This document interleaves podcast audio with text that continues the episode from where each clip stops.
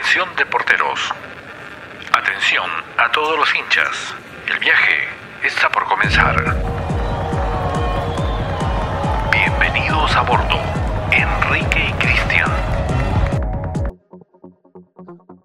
Hola, hola, hola, bienvenidos a bordo del primer podcast de Deporteros. Es sin duda alguna un programa muy especial. Me acompaña un amigo de viaje, un compañero de ruta. Cristian, ¿cómo estás?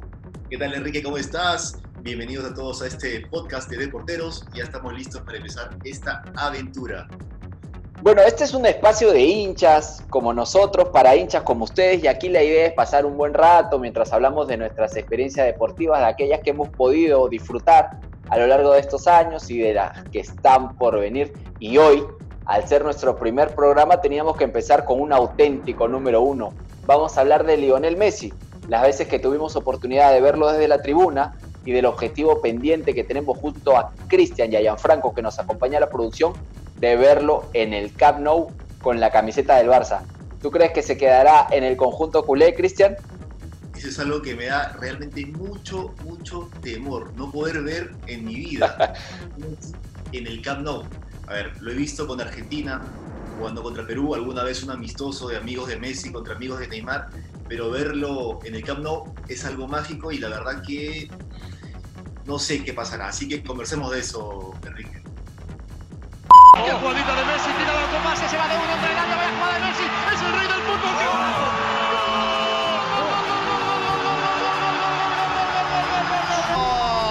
E incluso la palabra golazo se queda corta ante la obra de arte que nos acaba de regalar el monarca del fútbol mundial.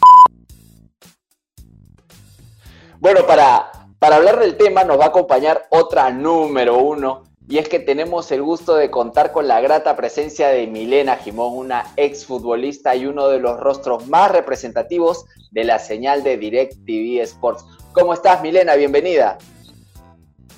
Enrique, Cristian, la verdad, un placer estar acá con, con ustedes en, este primer programa. Gracias por la invitación. Y además, hablando de uno de los deportistas que más admiro y, y, que más he seguido a lo largo de todos estos años, que es Lionel Messi. Así que, bueno, un gusto para mí también desde acá, de Argentina, siendo venezolana, compartir con tantos, con tu público peruano. Qué bueno, Milena, que puedas acompañarnos en esta edición especial, nuestro primer podcast. Si bien ya tenemos algo de experiencia en Facebook, en YouTube, ahí en el canal que, que, tantos suscriptores tiene, que sigue creciendo poco a poco, pues ahora en esta nueva aventura nos encanta que puedas acompañarnos, Cristian. La semana pasada salió una vez más, como muchas veces ha salido el tema, la posible ida de, salida de Messi de Barcelona. Dicen, bueno, la, la que cuando surgió esto fue en la cadena SER de, de España, y decía que se plantea Messi irse del Barcelona a finales de la temporada 2020-2021. Milena, una vez más sale ese tema. ¿Tú crees que tan cierto puede ser este, esta posible ida de, de Messi de, del Barça? Mira, uno habla de Messi y habla siempre de dos cosas, ¿no? De su carrera en el Barcelona y que lo ve a través de todos los años. Además, es un jugador que, de, el único, si mal no recuerdo, que queda de, de, esa cantera. Bueno, no, está Jordi Alba también, pero, pero es un jugador que creció, vivió, nació eh, en Barcelona. Entonces lo veo difícil realmente que se vaya al Barcelona. Y después lo ves al Messi de la sección argentina, que son como dos contrastes, a pesar de que aquí en Argentina lo tildan de, de fracaso constante. En lo particular, no he visto un jugador que llegue a tres finales. Eh, es, es, difícil hablar de jugadores que, que, lleguen a tres finales. Entonces no lo veo como un fracaso, sino más bien eh, un gran mérito que ha tenido esta selección, que sí es verdad, le falta la coronación para que sea la generación de oro. Pero bueno, es una cuestión circunstancial jugar una final de fútbol, además contra quién nos jugaron eh, en la Copa del Mundo, una Copa del Mundo polémica en algunos casos esa final. Pero bueno, es, eh, yo no lo veo yéndose a otro, a otro club, lo veo muy difícil, lo veo más como un mecanismo de presión para renegociar ese último gran contrato antes de, antes de colgar lo, lo, los tacos y además también un momento de circunstancia donde las cosas son muy complicadas en el Barcelona con la presidencia actual y donde la relación se ha sabido que no es buena entre el presidente actual y, y Messi. Entonces lo veo como un mecanismo de presión para eso, para intentar, uno, hacer ese último gran contrato y dos, eh, buscar la manera de que este presidente no vuelva a ser renovado, me explico, y que gane la, la plancha opositora que en teoría sería, eh, bueno, que iría por otro lado, ¿no? Claro. De hecho, bueno, nos das un poco de esperanzas tanto a Cristian como a mí de poder ver a, Messi en el Camp Nou. Cristian hablaba un poco de la experiencia que tuvo viéndolo cuando llegó con la selección argentina. Tú, Milena, yo recuerdo que incluso en un tuit publicaste algo como saliendo de la oficina y me encuentro con Lionel Messi. Tú has tenido la oportunidad de verlo así de cerca, a diferencia nuestra. ¿Qué nos puedes contar de, de eso? Bueno, yo no he tenido la oportunidad de sentarme a conversar con él, ¿no? Es como una cuenta pendiente que tengo de charlar. Lo, lo que pasa es que, bueno, es una persona tan cotizada eh, que aquí en Argentina va a ser prácticamente imposible que, que claro. yo lo, lo, entreviste, pero he tenido la oportunidad de verlo en el Mundial de Alemania, por ejemplo, lo vi, era apenas un chamito, como decimos nosotros, de Alemania 2006. Lo vi en dos finales de Champions y ahí me lo crucé por zona mixta y todo eso, la final de Roma y la final de Londres, que para mí particularmente fue como lo mejor que pude ver de, de, Messi, porque estaba el equipo de Guardiola en Roma y, claro, y fue, no, no, fue extraordinario, o sea, fue el mejor equipo que vi jugar en mi vida. Eh, yo no era fanática del Barcelona, de hecho yo crecí, mi infancia como que me, me, hizo ser fanática del Real Madrid por una cuestión marketinera, porque en Venezuela se transmitía la Liga Española y el Real Madrid era como que el equipo más, más popular. Eh, pero después de ver ese, ese Barcelona de Guardiola, creo que me hice fan de esa época del Barcelona, ¿no? Y bueno, tuve esa oportunidad de verlo a Messi ahí en Roma, in situ, y en Londres, eh, y fue maravilloso haberlo visto, y después en las Copas del Mundo. Pero bueno, como persona sí, sentarme a hablar con él no he tenido la oportunidad, y la verdad me encantaría ver si es como dicen que si es tímido o si es un líder eh, manejando las entrevistas, eh, pero bueno, la verdad que cuando llegó ese día que pasó, de un pasillo a otro y lo vi pasar y vi el magnetismo que creaba alrededor. Todo el mundo quería sacarle una foto, tenía guardaespaldas. Fue como verlo a, no sé, en la época de menudo. toda una experiencia, a, toda una experiencia. Sí, a los chicos que cantaban en menudo en esa ocasión. claro, claro, me imagino. Cristian, es... sí, sí, dale, dale, dale. Hablabas un poco acerca de, eh, digamos, la personalidad de, de, de Messi, ¿no? Eh, que si algunos dicen que es líder, otros que no, que, que es tímido.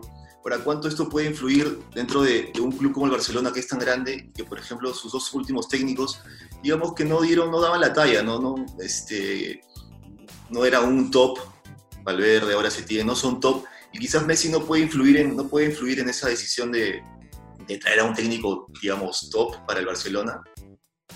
Mira, eh, si te vas un poquito más atrás, ninguno de los técnicos que llega al Barcelona son top. Guardiola, su primera experiencia como técnico fue en la primera del Barcelona. Entonces, eh, eh, ya venía de, ser técnico, pero en las inferiores. Luis Enrique lo mismo. Cuando llegó, Tata Martino quizás era el, de más prestigio, pero, tampoco era un técnico que, que, que catalogaríamos como top. Y así el resto de los técnicos que ha llegado. No sé si el Barcelona tiene esa cultura de firmar o de fichar eh, entrenadores top, como Mourinho, eh, como Jürgen Klopp, que ya llegan consagrados. Me parece que viene más con la filosofía del club y, lo que, y las reglas y las normas que establece el club. Por eso el perfil de eh, el Quique Setién, que, que, tiene mucho esa eh, idiosincrasia de cómo juega el Barcelona, el mismo Valverde se le podría catalogar como dentro de, de de la filosofía del de Barcelona, pero generalmente viene con técnicos que, saben lo que se practica en el fútbol y ellos no quieren romper con esa filosofía. Así que eh, yo creo que lo de Quique Setién quiso eso, retomar las raíces del club y la verdad que es más difícil que eso, el camerino, el vestuario del club, hoy es muy difícil de manejar y y ahí está la presión que tiene el entrenador de saber tener mucha mano derecha o mano izquierda, como decimos nosotros, para poder eh, hablar con unas figuras que no están acostumbradas a concentrar, a entrenar doble turno. O sea, es una cuestión que si tú llegas con una disciplina como la tenía Luis Enrique, te vas a chocar de inmediato con todos los integrantes, ¿no? que, que ya están acostumbrados a ganar y que la verdad que tienes que motivarlos de distintas maneras para seguir teniendo ese objetivo de querer ganar, porque llega un momento en que se, te hace habitual, ¿no? Yo creo que la victoria y estar en la cima necesitas un plus para, para decir, ¿por qué sigo haciendo esto si ya lo gané todo? ¿Me explico? Entonces eso es lo que tiene que tener el entrenador que llega al Barcelona y todavía para mí no lo he encontrado. Tú que, radicas en Argentina, Milena, ¿cómo aprecias el entorno de Messi ya del lado de la selección? Nos comentabas algo respecto a que hay un cierto rechazo, nos recuerda mucho a lo que pasa aquí con Claudio Pizarro, un jugador muy emblemático en el exterior. Claudio Pizarro ha hecho historia en la Bundesliga jugando en equipos de la talla del Bayern Múnich, pero sin embargo hay cierta resistencia, o la hubo en su momento jugando para la selección peruana. ¿Cómo lo ves desde el lado de Messi con la selección argentina? Lo de, lo de Pizarro me parece, sí, yo conozco poco la historia de, Claudio, pero, pero sé que ahora se retira y la verdad que el homenaje que le han brindado y todo esto ha sido maravilloso. Eh, lo de Messi es una historia, aquí como que no hay puntos medios en Argentina, es como muy bipolar, o eres blanco o eres negro, o sea, no hay como grises. Y lo de Messi pasa por ese lado. Eh, el primer momento donde hay esa fricción es cuando se comienza a comparar por los movimientos, por la forma de jugar con Maradona. Entonces ya están los que aman a Maradona y los que odian a Maradona. Entonces los que aman a Maradona no pueden amar a Messi, porque Maradona es lo más grande que tuvo Argentina, pues les dio la Copa del Mundo, eh, la última Copa del Mundo que, levantaron. Eh, entonces Messi llegó a tres finales, pero no ha levantado todavía la Copa. y entonces comienzan ya esas dualidades de, de, amor y odio con, con, Lionel Messi, cuando la verdad lo que hay es que disfrutarlo, porque es un jugador extraordinario desde todo punto de vista. Yo discuto con muchos argentinos por eso, porque me parece que son injustos eh, con, con, lo que es eh, Lionel Messi, con lo que les ha dado como argentino. Me parece que hace rato podría haberse negado a jugar con Argentina. De hecho, podría haber jugado con España y él decidió jugar con Argentina. Entonces, lo tenía más fácil jugar no con España, porque podría haber ganado su primera Copa del Mundo y no le importaba más nada. Él eh, tiene nacionalidad. Así que yo digo, eh, ha sido un poco desagradecido muchos de los argentinos con, Lionel Messi, queriendo además seguir vistiendo la camiseta después de tantos palos que le han dado, sobre todo a la prensa también en alguna oportunidad. Muchos lo quieren, pero muchos lo odian y me parece injusto para, para un jugador que lo ha dejado todo con la selección. Ahora, este, si nos metemos a, jugar un poco con, con, con Messi, eh, ¿no le gustaría verlo en, en otro equipo? Este, sí. dentro, dentro, de un juego, ¿no? Sabemos que es bastante difícil que se vaya Leo de, del Barça. ¿En qué equipo le gustaría verlo? Mira, yo soy de las que cree que un jugador tendría que probar varios equipos para ver si realmente es tan bueno como dicen que es, ¿no? Eh, el Barcelona también ha tenido una estructura que lo ha rodeado. Hoy no la tiene, que era Xavi Iniesta en su oportunidad, jugadores Busquets en su mejor momento. Eh, creo que ha tenido las piezas fundamentales para poder brillar. Hoy es él la estrella, o sea, él tiene que sacar eh, el, conejo de la galera para poder ser el mejor equipo posible y poder ganar todo. a mí me gustaría verlo en un equipo italiano, creo que le, le iría bien. inglés también, ¿por qué no? Me parece que él podría adaptarse a cualquier liga eh, siempre que se juegue en el estilo que él se siente más cómodo.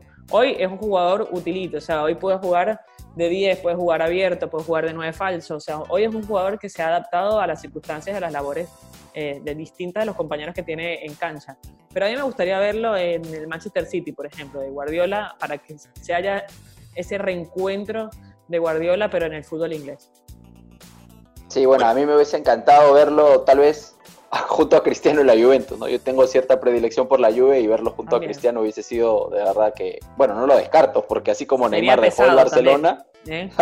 Dos, eh, grandes egos, eh, sería muy pesado verlo en el, en camerino. Sí, sí, sería algo complicado, pero bueno, en su momento Neymar dejó el Barcelona para ir al Paris Saint Germain, Cristiano dejó la Juventus para ir al Real Madrid, así que el futuro de Messi en el Barcelona pues habrá que ver si finalmente se concretas y, prolongas o extiendes su contrato o si finalmente pues decide dar el salto a la Premier League o a otra liga de gran nivel. Ahí te quería interrumpir porque ahí me parece que hay una diferenciación, ¿no? Messi creció en el Barcelona, es sangre catalana prácticamente. Cristiano Ronaldo no, Cristiano Ronaldo quiso triunfar y su objetivo era ese, triunfar en todas las ligas. Entonces creció en el Manchester United, después pasó al Real Madrid, obviamente jugó en Portugal, hoy juega en Italia y quiere triunfar en los grandes equipos de las diferentes ligas. Y es como el objetivo, ¿no? De hacer lo mismo que Mourinho, ganar títulos en distintas ligas para dejar su legado eh, más grande. Eh, yo creo que Messi no tiene ese objetivo. Messi para mí está más tranquilo en el lugar de donde se siente cómodo, en el idioma donde se siente cómodo. Es difícil transportar a, Messi a una liga como la inglesa y que tenga que aprender inglés, porque no habla inglés. Entonces, ya ahí es un, un, un, pero, ¿no? Para, para, sentirte cómodo eh, en el lugar, lo mismo que con Italia, ir a hablar italiano, le va a ser difícil. Eh, entonces, eh, yo no sé si Messi tiene esa personalidad para ir y adaptarse como lo hace Cristiano y, bien lo decías, el resto de los jugadores. Messi tiene 33 años ya, más allá de que pueda irse o no al Barcelona, eh, ya se acerca a su retiro. Algo muy triste para todos los hinchas. ¿Hay vida después de, Messi, después, de Messi en el Barcelona? ¿Qué, ¿Qué, va a pasar? ¿Qué pasaría en el Barcelona sin Leo? Mira, yo decía lo mismo si había vida después de Guardiola en el Barcelona, o si había vida después de Iniesta y Xavi, que fue lo más grande que yo vi jugar eh, en el Barcelona. Y va a ser difícil superarlo a Messi, porque lo superaste a Xavi, te costó, lo superaste a Iniesta, te costó. Eh, ahora superarlo a Messi, que hoy sigue siendo el pilar de este, de este club, va a ser muy difícil. Yo no me lo imagino. Para mí le quedan más años de los que, de los que uno cree. Eh, es un jugador que se puede adaptar y, e ir retrocediendo en la posición para, para, dosificarse un poquito más. No como Cristiano, que Cristiano sí juega de extremo y, y, apela a la potencia y a la fuerza física y eso le cuesta más. Y con todo eso, hoy tiene creo que 35, 36, dos años más que, que Messi y está en una plenitud tremenda. Pero va a ser más difícil para Cristiano adaptarse a distintas posiciones. Lo puede hacer de 9, eh, pero no con, la facilidad que puede adaptarse Messi a las distintas posiciones en la cancha. Así que yo lo veo a Messi jugando más tiempo, eh, 3, 4 años a, punto pleno. Quizás el Mundial de Qatar va a ser como el último punto más alto que va a tener eh, Lío, pero, pero no sé, no, no, no lo veo fuera. A ver, no veo un Barcelona sin Messi, no me, no me quiero imaginar cómo va a ser. Milena, y, y hablándonos un poco más sobre tu carrera, tu experiencia en el ámbito profesional, eh, ¿Qué es lo que más disfrutas de, tu carrera como periodista en esta gran etapa que, vives en DirecTV Sports? ¿Qué es lo que más disfrutas por ahí? ¿Qué es lo que más te incomoda dentro de este ámbito que a veces para las mujeres puede ser como algo complicado? Mira, lo que más disfruto es poder eh, hablar de lo que me gusta, ¿no? No hay nada más placentero y que poder ver el partido de fútbol y hablar después de eso. Es algo que yo disfruto un montón y obviamente la posibilidad que tenemos de acceder justamente a estos, a estos eventos. Yo descubrí con los Juegos Olímpicos que soy fan de los Juegos Olímpicos, o sea, siempre me gustó el deporte en general, soy más futbolera, pero el deporte en general me gustó, pero en los Juegos Olímpicos descubrí que, que hay deportes que no conocía y que no seguía y que son maravillosos y apasionantes, o sea, la esgrima, la alterofilia, eh, la natación, que no la seguía mucho, me parecen deportes fascinantes y, y, los descubrí con los Juegos Olímpicos. Y después el atletismo en general, obviamente, es la, el punto culmine de, un juego olímpico, pero lo que más disfruto es eso, lo que más disfruto es poder hablar de lo que me gusta y de poder que mi tiempo libre es mi trabajo. O sea, el hobby de muchos es ver fútbol en la tarde, bueno, ese es mi trabajo, entonces eh, es lo más placentero. claro. Lo que menos me gusta, eh, hoy no es una punta, a ver, no es una punta de trabajo ser mujer en mi deporte, creo que ya lo normalizamos en, mi, en el canal, ¿no? Yo creo que hoy ser una mujer, y hablando de deporte, no es tan anormal como era hace 11 años que llegué a Argentina, que ahí sí era un poco más difícil, pero bueno, yo estoy un poco curtida, así que no me afecta tanto los comentarios. Por suerte tengo compañeros muy respetuosos, que nunca, eh, nunca me han faltado el respeto, eh, entonces se hace cómodo trabajar con ellos. Ese es una, un lado positivo también. Bueno, dentro de los viajes que has realizado, eh, ¿recuerdas alguno como hincha que hayas realizado y te haya gustado mucho? El que más te gustó como hincha, del lado de hincha? Bueno, el de Alemania 2006 fue mi primer mundial masculino que, que fui y me fui de hincha. Eh, yo trabajaba en marketing en esa oportunidad en una empresa de Venezuela de cervezas y eso.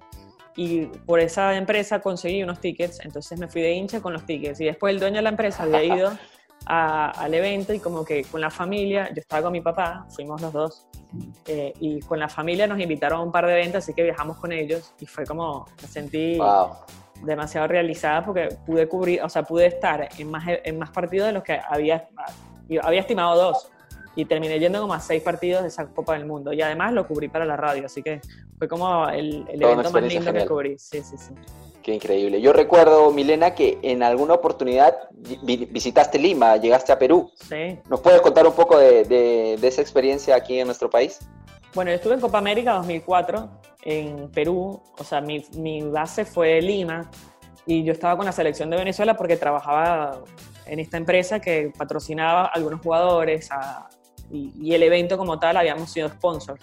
Entonces estuve en Lima y pasé casi un 25 días en Lima y fue maravilloso. O sea, la comida más rica del mundo está en Lima. Eso es de la ¿Qué plato te recuerdas así? Uy, tantos. Eh, el ceviche obviamente es como el, el, top, pero después comí en unos lugares espectaculares de sushi. Después me llevaron a uno que es como top, no sé si sigue existiendo, la Rosa Náutica, que está en un shopping ahí. Claro, claro que sí. Espectacular. Eh, Así que he comido en muy buenos lugares y muy buena comida, así sea en kiosquitos de, de, Lima y lo disfruté mucho. Y después me fui a Arequipa un día, un partido, a ver Chile-Brasil y disfruté mucho Arequipa, me pareció preciosa esa, esa ciudad. Y bueno, y después por, por, por compromisos comerciales con DirecTV, creo que fui uno o dos veces más y también comer, comer y comer. Es lo que más me gusta. ¿Un partido de clubes no ha sido aquí en, Perú? No, no he tenido no me han invitado todavía. Eh, no he podido ir como, como fan, pero no me, me gustaría que DirecTV Perú, por ejemplo, me lleve a, a, un partido de allá. Sé, sé, que se vive con mucha intensidad. Sí, ¿conoces algún equipo? O sea, si te digo, sí, a ver, un equipo Alianza, Alianza. varios, sí, sí, sí. Claro. Pero bueno, ah, la, liga, la liga no, no la veo, no, no, la sigo, pues no, no, no, la, no la transmiten por acá. Claro, no, sí, sí, sí, entiendo. Bueno, Milena, para ir cerrando este primer podcast, ¿qué te parece si vamos a hacer un cuestionario así rápido de preguntas picaditas, así como cortitas y al pie, como se diría? Venga, que soy ah. en la red. Genial. Tiki Taka de portero. A ver, la primera. Eh, un estadio que consideras que todo hincha del deporte debe conocer. Uy, hay varios, hay varios. Hay unos incluso que no he conocido, pero la Bombonera aquí en Argentina es un estadio que hay que conocer. La Bombonera, muy bien. Cristian. Dale, dale tú que tengo las... a ver, vamos, vamos. Listo, voy con la segunda entonces. Una ciudad que recomienda siempre a un viajero. Una ciudad que nos recomendarías, por ejemplo, a nosotros.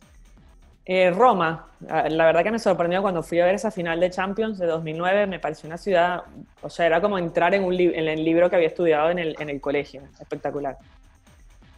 ¿Cuál es el deporte que más te apasiona? No obviamente, fuera del fútbol, porque sé que has tenido una carrera como futbolista, fuera del fútbol, ¿cuál es el deporte que dices, este tengo, lo, sigo, lo veo y me encanta? El tenis, jugué mucho el tenis, eh, incluso hice nacionales, campeonatos nacionales en Venezuela cuando, cuando vivía allá.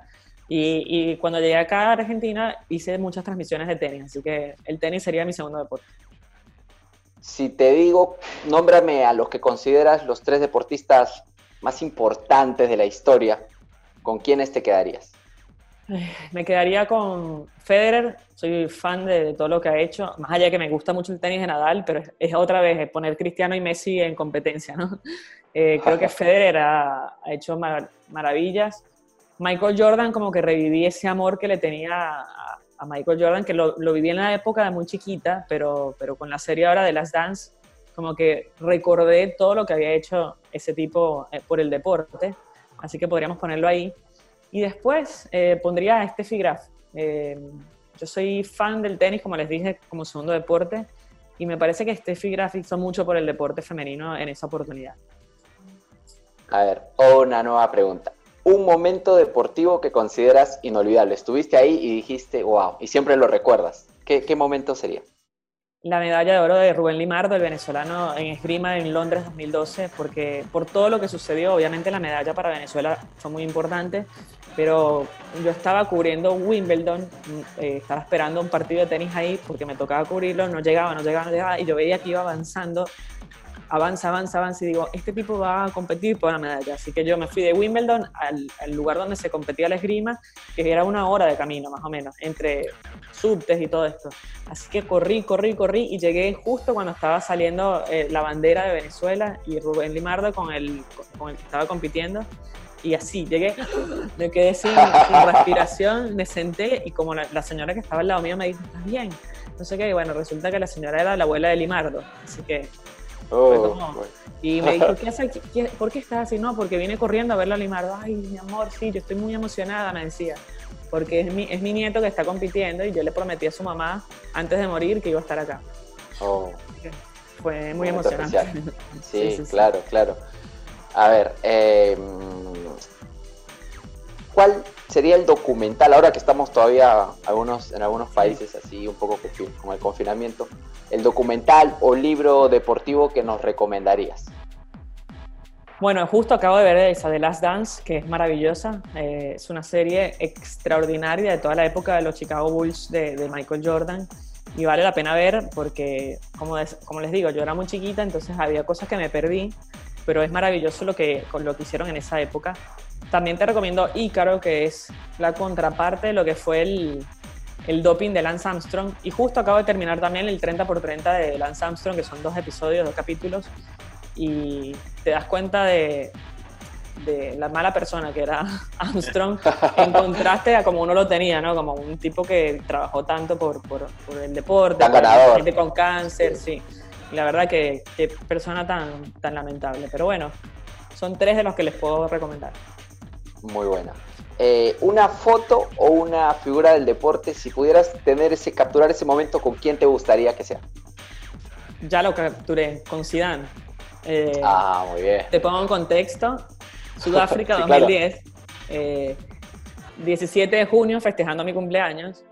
Fuimos a tomar algo en un sitio y está, nosotros estábamos con Iván Zamorano, con Bam que venía como parte del staff. Y, bueno, nada, ahí eh, eh, en el módulo al lado estaba Zidane. Entonces le dije, Iván, preséntamelo.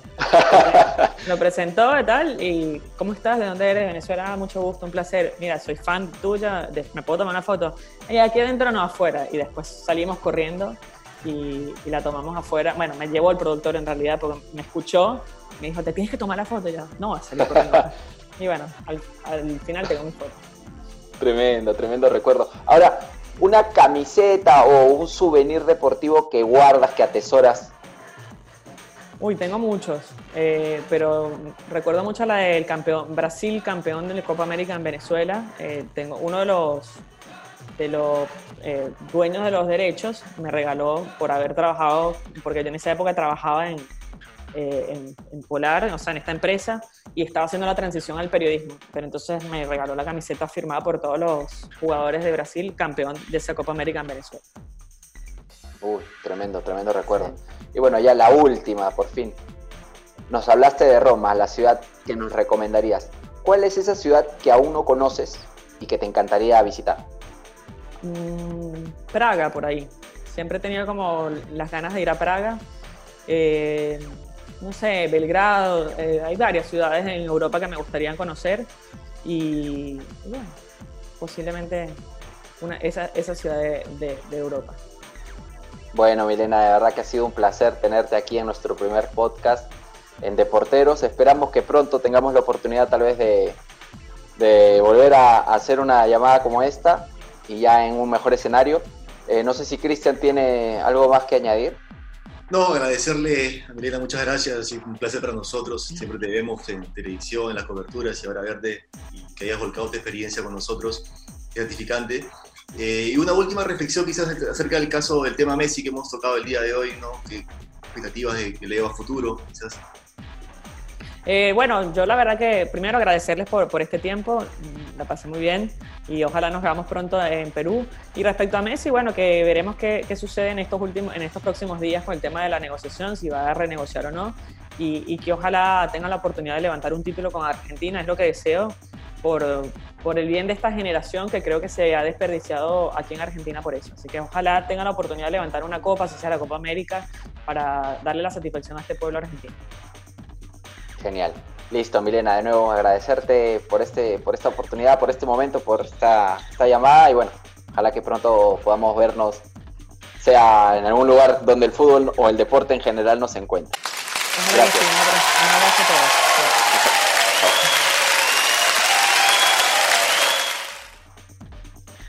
Y bueno, deporteros, espero que hayan disfrutado este primer podcast. Recuerden que pueden seguirnos en nuestras redes sociales. Estamos en Facebook, Instagram y también en YouTube, donde podrán disfrutar de todas nuestras experiencias deportivas, visitando diversos estadios alrededor del mundo, siguiendo a la selección peruana en su regreso al Mundial de Rusia y también en aquel camino rumbo a la gran final de la Copa América Brasil 2019. Así que ya saben, los esperamos en esos canales y también la próxima semana en una nueva edición de nuestro podcast de porteros. Chao.